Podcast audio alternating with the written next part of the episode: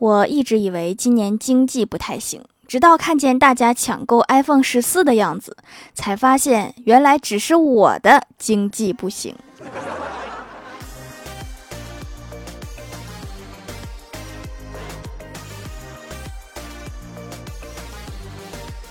Hello，蜀山的土豆们，这里是甜萌仙侠段的小欢乐江湖，我是你们萌到萌到的小薯条。今天是中秋哈，为了感谢这一年大家对本人的支持，本人决定赠送每人二十斤阳澄湖大闸蟹。为了保证螃蟹的新鲜，我把螃蟹都放在阳澄湖里了，麻烦大家自己去捞一下。到了那儿不用提我哈，因为提我也不好使。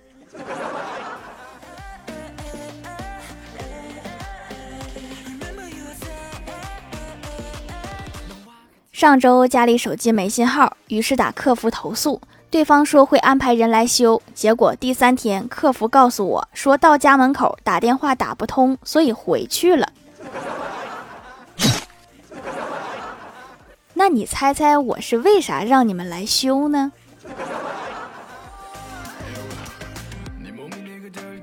跟老妈打电话谈到我的工作时，有点小情绪了。我老妈在电话里安慰说：“你是全世界最好的女孩，开心点儿。”我说：“老妈，你加一个看字，再说一遍。”电话那边停顿了一下，说：“看，你是全世界最好的女孩，开心点儿。”就不能把看放在好的后边吗？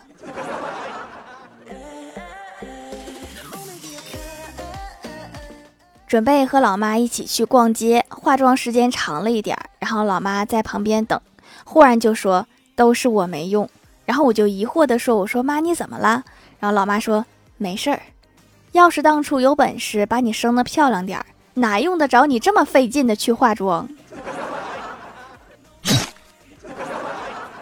漂亮也得化呀，我这叫保养。”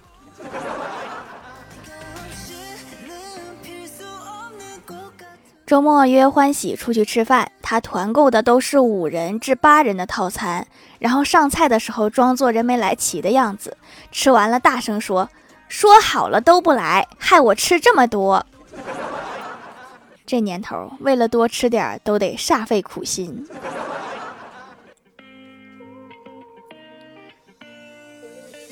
我哥养了两只乌龟，喂食的时候总是喊：“来来来，兄弟们吃饭啦！”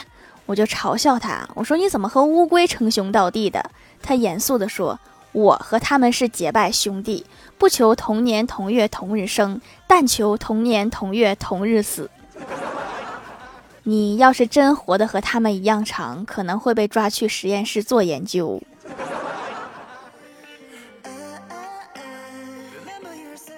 上午和领导汇报完工作，正要从办公室出来。老板就叫住我说：“听说你大学选修的是心理学？”然后我就点头，我说：“是的。”啊，老板一本正经的问我说：“那你给我猜一下，我中午想吃啥？”我学的是心理学，不是占星术。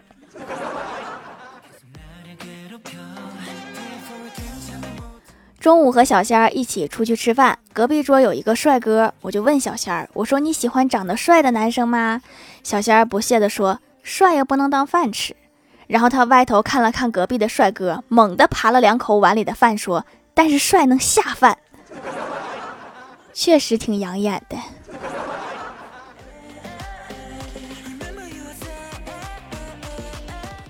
郭大嫂正在称体重，发现郭大侠正在一旁偷笑，顿时气不打一处来，质问他说：“你是不是嫌我胖？”郭大侠赶紧收住笑容，严肃地说：“老婆。”按照你这个体重，身高应该在一米八左右。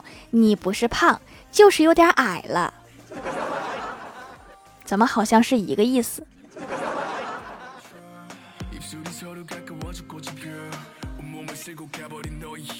饭后，郭大嫂细心的帮老公剪起了指甲，剪完之后又一一打磨和擦拭。全部弄完之后，郭大嫂捧着郭大侠的手，在灯光下端详。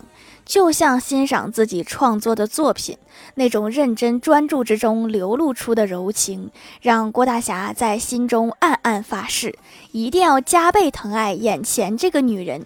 正当郭大侠心潮起伏时，郭大嫂拍了拍他的手，说：“乖，指甲也剪好了，赶紧洗衣服去，这样就不会刮痧了。”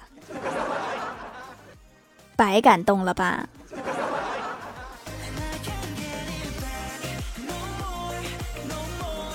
课堂上，老师让郭晓霞造句，说：“郭晓霞，你用仔细造个句。”郭晓霞想了想，说：“我每次做作业，老爸都骂我兔崽子，细心点。人家是一个词语，不是让你拆开用的。”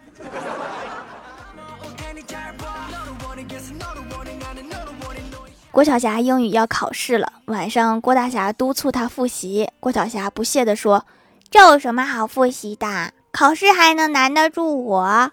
郭大侠心头一喜，原来儿子早就复习好了。于是问郭晓霞说：“你这么有自信呀？”郭晓霞挠挠头：“不就吹个牛吗？有啥不自信的？”我差点以为真的复习好了。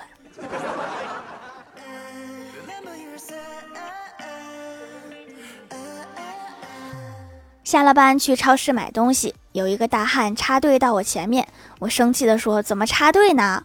他回头看了看我，咧嘴一笑说：“很简单啦，首先在前面找一个位置，然后挤进去就可以了。”谁问你怎么插队了？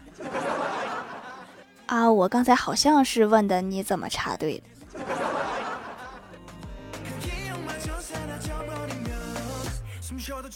前几天下雨了，我哥约女友出来看电影，然后拿出一盒巧克力，深情地说：“听说下雨天电影和巧克力更配哦。”女友精神紧张地说：“听说？你听谁说的？你到底听谁说的？”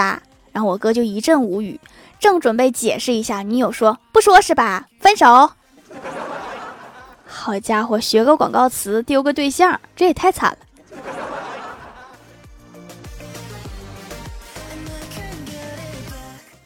晚上看到一个正在读大学的朋友发了一条说说，一本好的书，情节令人深省，令人感动，令人落泪。他室友在底下回复：“你说的是高数吧？我也是，看一次哭一次。好像就我不一样，我是看一次困一次。”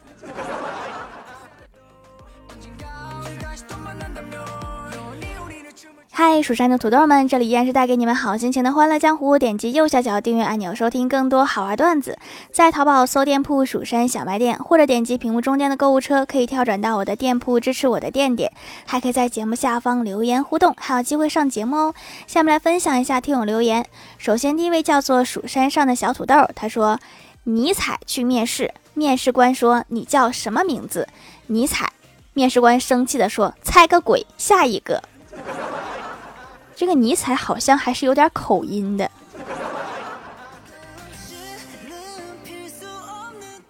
下一位叫做战将的尖角，他说给条儿讲个段子。昨天我朋友对我说，我发现这个世界有一个 bug，就是人类两个人生一个孩子，也就是说一百个人生五十个，五十个生二十五个。按理说人应该越来越少的，为什么还越来越多了呢？我无奈的说。生完孩子，我还想再活几年，不可以吗？要是生完人就没了，那谁还生啊？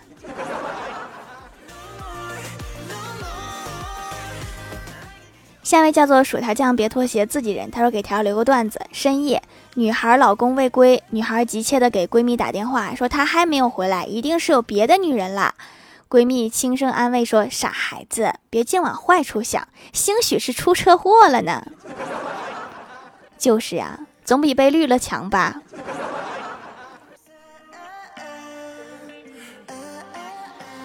下一位叫做用户蹲坑中，他说段子一条：李逍遥在牛奶厂找到一份工作，第一天上班，老板给他一只桶和一条凳子，让他去牛奶棚挤奶，他快乐的领命令而去。下班的时候，老板见他被溅了满身的牛奶，那条凳子腿也断了，就问他怎么样，这活挺难吗？他哭丧着脸回答说：挤奶倒是不难，难的是让牛坐到凳子上去。这有没有一种可能，这个凳子是给你坐的呢？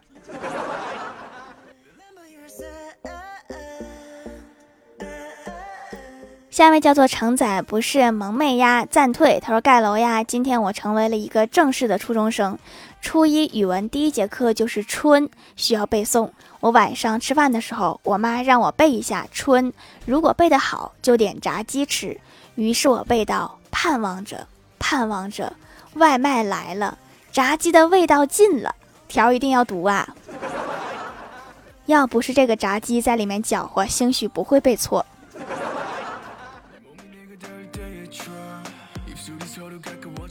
下一位叫做依依中古，他说听节目的时候，姥姥说买点手工造型，这是正经东西，还给我讲述了美的文化入侵，咱们要坚持自己的东西，手工皂就是中国传统的东西。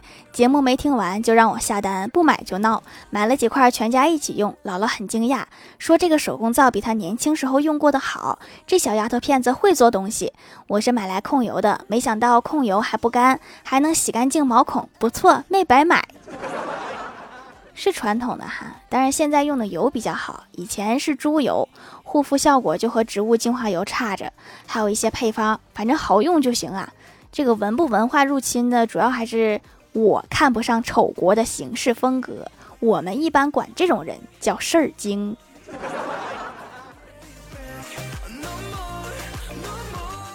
下一位叫做九月最爱薯条酱，他说有一次我爸送我上学，骑的电动车。路过小巷的时候，一个大叔迎面冲过来，骑的也很快，眼看就要撞上了。我爸不知道是脑残还是吓傻了，大喊：“你左我右！”那天我们在巷子里躺了很久。相对的两个人，他的左和你的右应该是一个方向。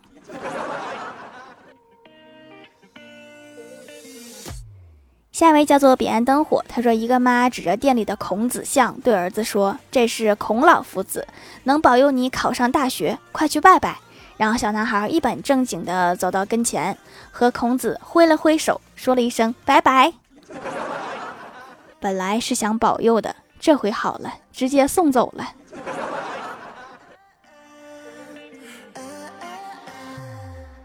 下一位叫做一个美丽的小天使，他说：“薯条的声音真是太可爱了，我好喜欢。”留段子：郭晓霞的奶奶没怎么读书，一次郭晓霞在写作业，她突然说：“这么努力，将来总有人头落地的一天，是出人头地吧？”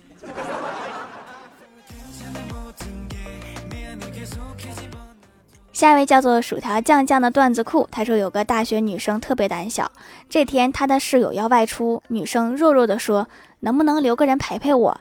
只要旁边有个会动的东西，我就有安全感啦。”然后一个室友想了想说：“那我把电风扇调成摇头模式吧。”没有人的时候，这个东西更恐怖，好吗？